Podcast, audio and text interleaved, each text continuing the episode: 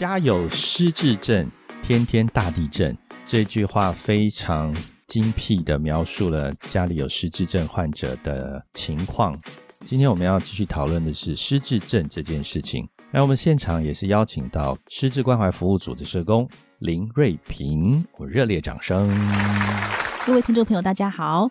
瑞平跟我们谈一下，你平常我们没有在特别注意这些，就是。不知不觉，哎，家人就有失智症了，然后就不知道该怎么办啊！所以好像这个宣导除了认识失智症，好像也有这个预防的感觉。对，其实我们的失智症宣导的部分，就是着重的地方是放在预防失智症这一块。那所以我们会很密集的，就是办理这样的一个活动部分，就是我们除了一个月有一次的运动教学，然后饮食营养的示范，那还有认知训练的课程。就是让他们呃，希望这些一般民众的部分，他们就是很重视失智症之外，他们知道自己可以平常怎么样的预防，或者是说改变自己的生活形态，就是说可以尽量减缓得到失智症的发生。嗯，嗯，对。那其实我们会有这样推动计划部分的发想，其实呃，就是是因为我们的叶董事长。倡导一个所谓的三动人生，一二三的三，然后运动的动，嗯、三动人生、哦、是哪三动？哪三动？他有提到是活动、运动加互动。哇，活动的部分的话，它其实是比较属于就是动脑筋，然后身体上的活动。了解。那运动的话，它是说你要适当的运动。对，而且要持续，不是说你今天做了很激烈的运动，然后你隔两三周都荒废了，不是这样，就是很你持续的运动。对，那互动的部分，我们是指人际沟通、人际互动的部分，或者是说，呃，你就是跟别人有一些社交活动。那我们就是办这三年的有关预防失智症这个计划的部分，我们其实会希望培养大家有一个规律运动，嗯，然后健康饮食，还有多运动的好习惯。对。有一些家属们，他们会为长辈多安排一些活动的部分。那所以呢，相关例行活动的部分，他们都会带长辈过来参加。那所以我会观察到，有一个奶奶，她在十年前跟十年后的现在，她的失智症诊断目前都还是轻度的。哦，这这一点让我有点意外。对，因为通常我们会观察到，呃，病人从轻度到中度，可能顶多五六年或是几年的时间，可是要维持十年都还是轻度的，我觉得家属的就是。呃，照顾的部分，他们在活动安排上其实很用心。嗯，那那个自己也有这个动力，想要多参与哈。他本来一开始是很抗拒的，不太不不愿意说 话。不要。对，是透过参加活动之后，发现他就是跟团体的成员比较熟了之后，嗯嗯嗯对。那一般来讲，我们还会帮长辈安排哪些活动，或者说？其实说起来，要安排活动好像也空空，就是手里头空空，哪里空空哦。对，是我们会发现到有一些呃，依长辈的性格不一样，他们有些人会喜欢外出参加活动，不排斥的。哦。那也有些人就是你怎么这样子好说歹说，他也不愿意的，他可能就是喜欢宅在家的，或者是遇到我们像下雨天的时候该怎么办？该怎么安排活动？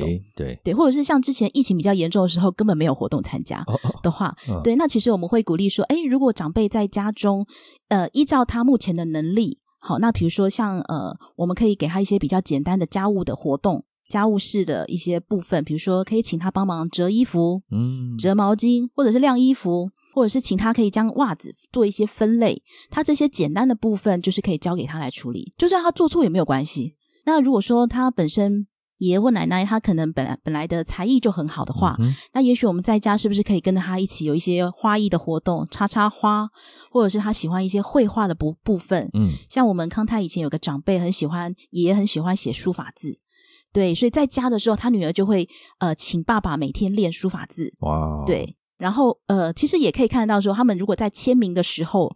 签自己名字的时候，写自己名字，也可以看到一个长辈的病程的退步。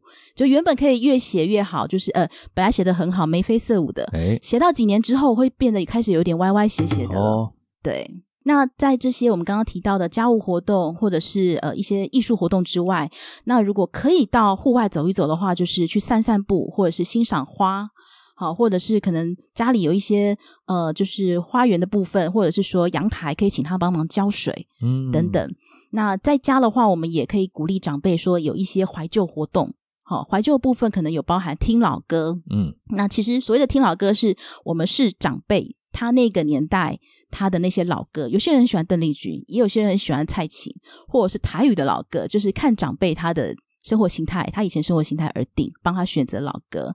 对，或者是看一些怀旧的照片，哦，那或者是帮他写一些生命回顾的部分。好，比如说帮他就是一些他目前参与一些同学会等等的照片，我们可以帮他做一本生命生命回顾的一个生命纪念册之类的。嗯、对，那还有一些比较个别活动的部分，我最近有遇到，就是我们有家属，她是女儿的身份，嗯，他会帮妈妈妈训练数读，就是我们看到那个数字的那个数读，然后他甚至于去买就是小学一二年级的数学本，哎、哦，加减的那种，就是比较简单的，okay, okay, 然后给妈妈。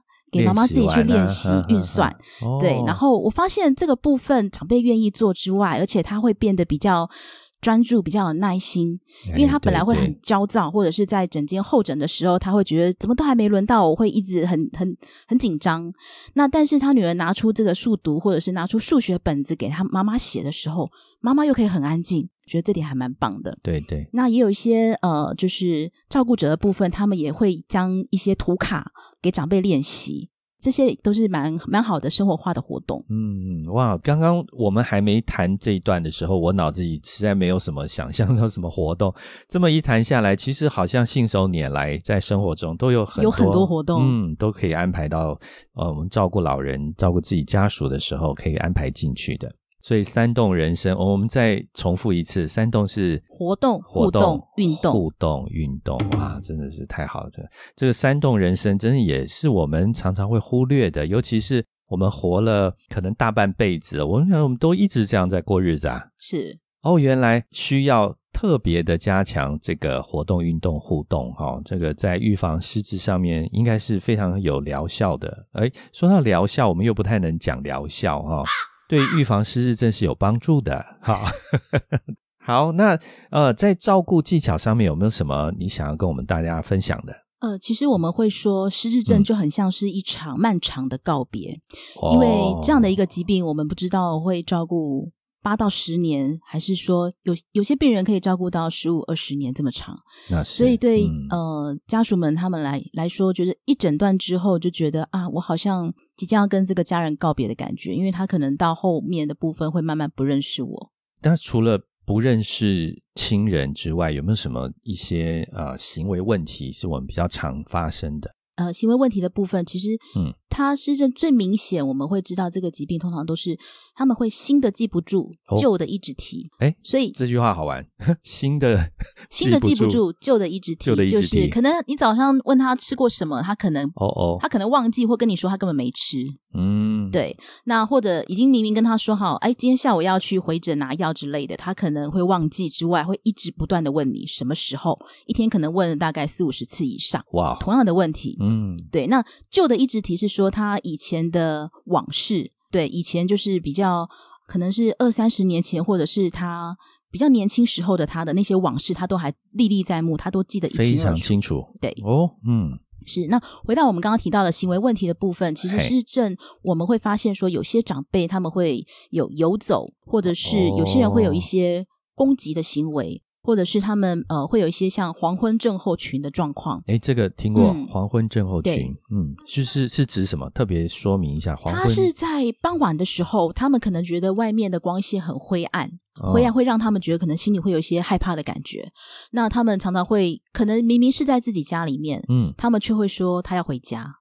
会跟家人说他要回家，那常常家人会很困惑的是说，你明明就在家里面，你要、啊、你要回哪个家？嗯，对。那后来会发现到说，他们其实是想要回到他们以前可能可能以前住过的那个老家，或是童年的那个家。嗯、就是黄昏会比较不安的吗？不安不稳定。嗯、那就是家属对于这样的行为问题会比较困扰的部分，他们的处理方式通常就是，嗯、呃，如果可以的话，就是有那个窗帘的帘子把它拉上。家里灯的部分尽量让它的采光照明能够明亮一点，嗯，嗯，然后就是我们保持环境的一些安静，嗯，然后不要就是有太大的一些噪音声，可以帮助长辈们他们比较放松。哦，OK，对。okay. 那回到我们刚刚有提到说，呃，行为问题的部分有一个是长辈会有有一些游走的状况，对，游走最让家属们他们困扰的是，长辈可能出去外面之后，他可能就走失了，走不回来，对，所以这时候我们会就是希望在。呃，事前能够让家属们先帮长辈，可能就是去打一条走失手链。哦，对对，或者是他们会有一些在他们的包包或者是衣服上，可能帮他们绣名牌，一些家里的联络电话等等。嗯、对，那也有些人他们会更比较困扰的是，通常是长辈有些人会在半夜的时候自己开门出去。哎呦，那很多家人都已经睡着了，对，所以他们这个部分比较困扰。后来他们采的方式就是可能在家里安装一个比较不容易打开的门锁，嗯，或者是他们有些人会就是家里会装那种警铃，就一旦有长辈他要出去外面那个时候，那个警铃就会大响，嗯嗯的方式。嗯嗯嗯嗯对对，游走这件事情常常会发生哈，因为我们常常会看到老人正常的微笑的坐在路边啊，或者是椅子上，然后他就也没什么特别，然后我们走过去说：“哎，你好，你好。”那他也点头示意，好像也都很正常。可是他可能已经游走坐在那边有两三个小时了。这个其实我们一般人在路上看到的时候，也是要提高警觉哈。对，嗯、是。那还有哪些其他的行为问题？呃，像您刚刚提到，就是说他们可能长辈在外面的时候，我们会一般人其实看不太出来他们是个病人，就是在初期的时候。那所以其实呃也会让我想到说，在我们早发性的失智症的病友中，我们也会发现到他们有些人在初期的时候，可能已经他已经生病了，嗯，所以他可能在一些观光景点的部分，他会不小心顺手牵羊，可能就拿了明信片走。哦、对，那他其实不是要偷窃，但他拿了就走的行为，会让店家觉得你怎么偷了我店家的东西这样子，所以真的有一状告到法院去，而且还很自然，对不对？对，就拿就转身。对，那后来就是在我们的家属就是呃会跟店家就是求情说他是早发性的失智症病人的时候，嗯、通常店家他们会认为是说这病人这他哪是病人啊？他看起来人模人样的。对对，所以我觉得这个疾病本身会让在轻度的部分会让人家其实很。摸不着头绪，或者是他真的有生病吗？会打个问号。嗯嗯、了解，了解。对，那回到刚刚有提到的，就是行为问题的部分。嗯、那除了前面几项有游走，或者是说呃攻击等等的状况，哦、有些会让家属们比较更困扰的部分是，通常失智症病人会有的部分是猜忌、怀疑，还有、哦，或者是有些人会有一些妄想，或者是。幻觉，那也有一些重复的行为。我举个例子，重复的行为，他们有可能会是购买可能一样的水果，可能苹果今天买十颗，明天再买十颗，后天再买十颗，冰箱都快塞不下了。哦，对，那所以家属会跟长辈说：“你不要再买了。”可是他可能就是隔天他还是会继续买，哦，买一样的东西。这个表示他可以自己出门去买东西。对，然后会购买一样的东西，或者是他们有些人会、哦、呃藏卫生纸的习惯，嗯，哦哟，对，就是会有一些很奇怪的一些怪癖的，有些是没用过，有些是有用过的，对，会有，所以呃对家属来说很困扰，是是是是是。那我们刚刚在提到有关行为问题的部分呢，其实我们也会建议家属说，呃，尽量的，如果你在安排他们一些活动的部分，尽量简单化，或者是维持他们很正常的生活作息。嗯，然后沟通的部分，你也尽量是简单化的部分。比如说，你要让他出，你要选择让他有选择的时候，可能选择一或二就好。不要给他那么多选择，oh. 或是叫他自己想办法之类的。嗯，然后再来的话，我们提到有关照顾技巧的部分，就是呃，比如说失智症长辈的食衣住行的部分。嗯，那我们注意的几个原则的话，我们会针对，比如说呃，像我们帮他们准备饭菜的话，可能尽量简单化。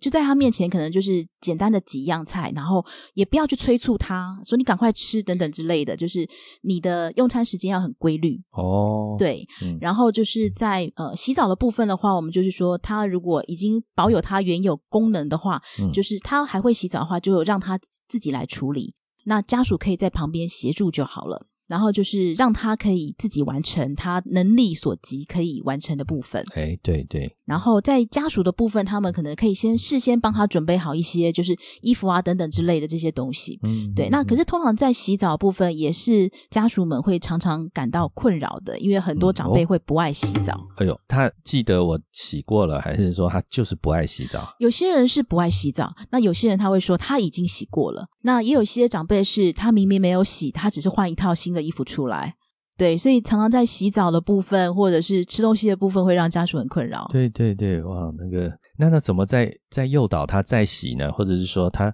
就是不想洗啊？我怎么诱导他？有没有什么 秘诀？有的时候在洗澡的部分，我觉得常常会是家属跟长辈很容易发生冲突的时间，嗯、因为有些长辈他们不喜欢别人的身体触碰，或者是他们会很怕。很怕水的感觉，对，所以他们会有一些抗拒的行为，嗯，对，那或者是他们有时候会在就是差点在洗手间，他们可能会就是会有一些争执，哦，那这部分其实会让家属比较困扰，所以有的时候在活动中，嗯、他们彼此分享照顾的经验上，他们会提到就是呃自己不同家的照顾方式是怎么样，嗯、提供给别人参考、嗯。对对对，哇，这个真的是很宝贵。像呃，我们可能都觉得吃饭、睡觉、洗澡，这个是在正常普通的的事情了。可是对于失智症来讲，他们可能有很多我们真的没有办法想象的。那尤其这些事情，呃，所谓的问题行为，对于家属又特别的影响非常大。因为这种我们认为很普通的事情，可是他却很难处理。对，或者是我们像提到有些长辈他会拒食，他不吃东西。就是他明明很瘦，可是他就是不吃，就不吃。对，然后也有另外一种比较极端，就是会吃很多，或者他忘记他自己吃过再吃，然后再继续吃。那所以常常在我们活动中会听到很多不同家属的，就是经验分享的部分。那彼此就会呃给对方自己的在照顾经验上，他们后来想到什么样的新的 paper、新的方式，嗯、提供给别人参考。所以其实，在我们就是家属联谊会中，他们也常常会有一句名言，他们会说：嗯哦、照顾失智症其实没有教科书哦。只有参考书，就是没有百分之一百的，就是他会照着你这样的照顾方式、这样的模式来走。对，那就是可以不断的尝试试试看。了解了解，哇，真是太棒了！这那我们还有没有哪些照顾技巧或者是沟通的部分，我们可以再给听众朋友们做些分享的？特别是在照顾失智症上，我觉得，嗯、呃，蛮多家属们他们就会比较留意的是预防长辈的跌倒这一块。哇，很对，因为会发现说，他们长辈一旦跌倒，他们的身体功能就是会。整个降得很快，比如说他可能现在才顶多是轻中度失智症，可能他会发现他一个跌倒之后，他有可能就是要坐轮椅，或者是说要拿拐杖等等，他整个体力会急速的下降。他们会发现说，哎，怎么跟他跌倒之前，他的体力完全不一样了，所以他们在预防跌倒的这一块，他们就会非常的用心。了解。那我举个例子，嗯，比如说他们会呃，我们会比较建议家属的部分，就是他们通常会在家中会，比如说走道的部分，他们就是除了你有明亮的空间之外，他们也会建议说要加装一些扶手，还有防滑的处理。哦，对。那我记得我们曾经有一个早发性的家属，他很可爱，他分享到说。他曾经跟他的他的小孩去参观，就是养护机构，嗯，然后参观完之后呢，他的儿子回到家摇摇头，跟妈妈说：“哦，妈妈跟你说，不要把爸爸送这里，因为他们的防滑措施跟一些就是扶手的部分，没有妈妈你在家里做的好。”哇，对，这句话他要他要表达的意思是说，他们在家里其实妈妈很注意，其实他整个地板的防滑垫都已经做得。呃，很到位之外，它可能每一个地方都有扶手，还有洗手间，所以其实就是这些部分的话，我觉得家属相当的用心。就是、嗯、呃，虽然长辈会随着病程慢慢的退化，但是他们还是很留留心到说，如果他在家中的一些小细节的部分可以注意的话，是可以预防他们跌倒，这点相当重要。没错，没错。诶，我觉得这是应该有一种设身处地站在患者的角度，因为我们可能自己觉得这这有什么好跌倒的，就是平常走路嘛，哈。可是，如果真的站在患者的角度来思考的话，这些很简单的小小的预防措施，却是对于患者大大的帮助。哦，是。那刚刚也有提到说，呃，如何跟失智症的长辈沟通这一块。那前面其实也有分享到一些，就是、嗯、呃，如何跟他们应对的部分。那我觉得，如果是跟长辈沟通的话，我觉得是我们每一次在跟他们讲话的时候，其实一次只要说一件事。越简单越好，哦、嗯，好，不要说哦，我们等一下要记得带着你的包包，我们要去看医生，还要陪同小孩，是不是？哦、讲的太多了，了对他可能完全不记得。哦，对，那我们一次只说一件事，而且讲话速度尽量放慢，而且使用温和的口气跟他们说话，他们。呃，自然而然，我觉得他们的心情会比较平和一点。嗯，嗯对，嗯嗯，然后就是呃，尽可能同理他们的感受。对对。然后就是把沟通的部分，我们尽量的简单化，嗯、那就是一步一步的引导的话，如果长辈的心情能够很愉悦的话，那我觉得在照顾者本身的话，他自然他自然在照顾的时候心情也会很好。了解哇，这个这些听起来初步都觉得，呃，对啊，我懂。可是好像真的在照顾的时候，你说要慈颜悦色哈，有时候会蛮。蛮困难的，是，甚至我们跟正常人讲话，有时候两三句，我们那个呃情绪就起来了哈。对，所以其实这说说起来，在家里面，假设有失智的患者，对我们照顾者来讲，也不妨是一个学习的课题，好，重新用另外一种态度来面对自己，面对这个生命，好，也是一个很好的学习机会。好。在我们这么多年跟家属的互动当中，有没有什么故事呢？嗯、呃，是，我觉得我印象比较深刻的是，在一百零一年的时候，就是九年前，跟时报出版社合作了一本书，嗯、那邀请作家楚世颖写了一本书，叫做《忘了》嗯嗯。哦，忘了，忘了，嗯嗯走一段无悔的失智照护旅程。那在这本书里面呢，有好有好几句话都让我印象很深刻的部分，那就是会有家属他们分享到说，他们做了这么久的，就是照顾者。嗯，对，他们只有一个很单纯的信念，就是说单纯去做就对了，其实不用想太多。哦，对，然后也有他们会觉得是说，我们不要谈过去，我们把握现在这个时候可以陪伴长辈的时间。那也有家属们他们会分享到说，其实他们觉得不退步就是进步。哦，长辈只要不退步，他们就认为是进步了。就是也有好几句很感动我的话是：嗯，爱要及时，不要等到挚爱的家人在生病了之后，嗯，才想到要来加倍的照顾他。平时应该要多多的表达对家人的爱，嗯、就能够避免后悔莫及。嗯，我们还有一位家属，他分享到说，呃，他觉得表面上是我在陪伴呃失智症的家人，嗯，但其实他也陪伴了我大半生。哦，对，这样的一个故事，其实让我联想到十几年的老朋友，对，一位伯伯，嗯、他以前照顾他的太太，在民国八十几年是我们会员。哇，那太太在几年前过世了之后呢，他自己持续的。来参与活动，他一个人来，哦、他今年已经九十七岁了。哇，呃，还有家属他们会分享到，也让我印象很深刻的一句话是，他们会提到说，与其说是在照顾失智症的长辈，嗯，那其实更像是交换生命的历程，因为失智症的照顾者是用他们的青春跟健康来换取病人的生命或长或短的延续。嗯，对，我觉得这句话很有很有哲理。对对对，哇，真的是一个。我们看似外人看似好像是一个疾病，一个好像我们说负面的事情，可是真正的用心生活在这样子的情境当中，却是给我们很多很多生命的课程哦。好，那在最后呢，有没有要给我们照顾者一些建议呢？我们常常会说，其实失智症的照顾者会是我们隐形的受害者，就是说我们常常把焦点放在失智症长辈身上，那其实呃背后的那位照顾者，其实才是我们需要更关心的。对，那因为我们也会发现到说，很多家属们他们会疲于应付一些病人的一些退化或者是行为问题，反而忽略了他们自己的健康。哇对，所以我们会比较呼吁家属的部分是要先把自己照顾好，很重要。对对对。对，那还有就是不要认为。呃，病人的就是退化的部分，是因为自己照顾的不够好，会有一些自责或者是内疚。哦，哎，对，很容易，嗯，就是说啊，我我应该早知道或早做些什么预防哦。对，是。那最后一点的话，就是说，呃，适时的寻求一些有关失智症的相关的讯息，或者是资源，或者是服务课程的部分。那我们也会鼓励，就是家属的部分会比较、嗯、呃。鼓励他们要全家来一起学习失智症。同步吗？同步，对，因为、嗯、就是因为觉得面对这个疾病的部分，不是主要照顾者的一个人的责任，而是应该是全家人他们共同来对于这个失智症的疾病有一些认识跟了解，所以我们会呃比较。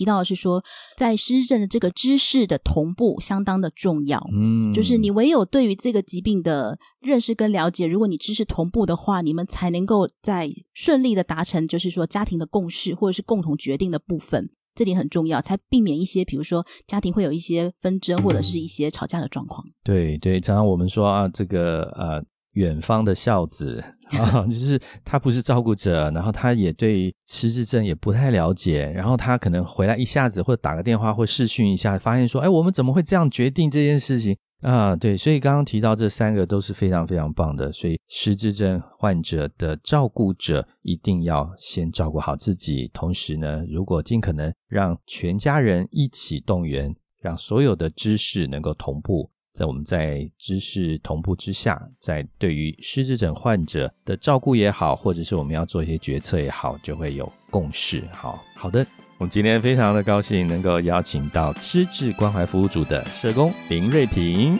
好，我们再次的谢谢他，也同时谢谢大家的收听。我们今天节目告一个段落，谢谢。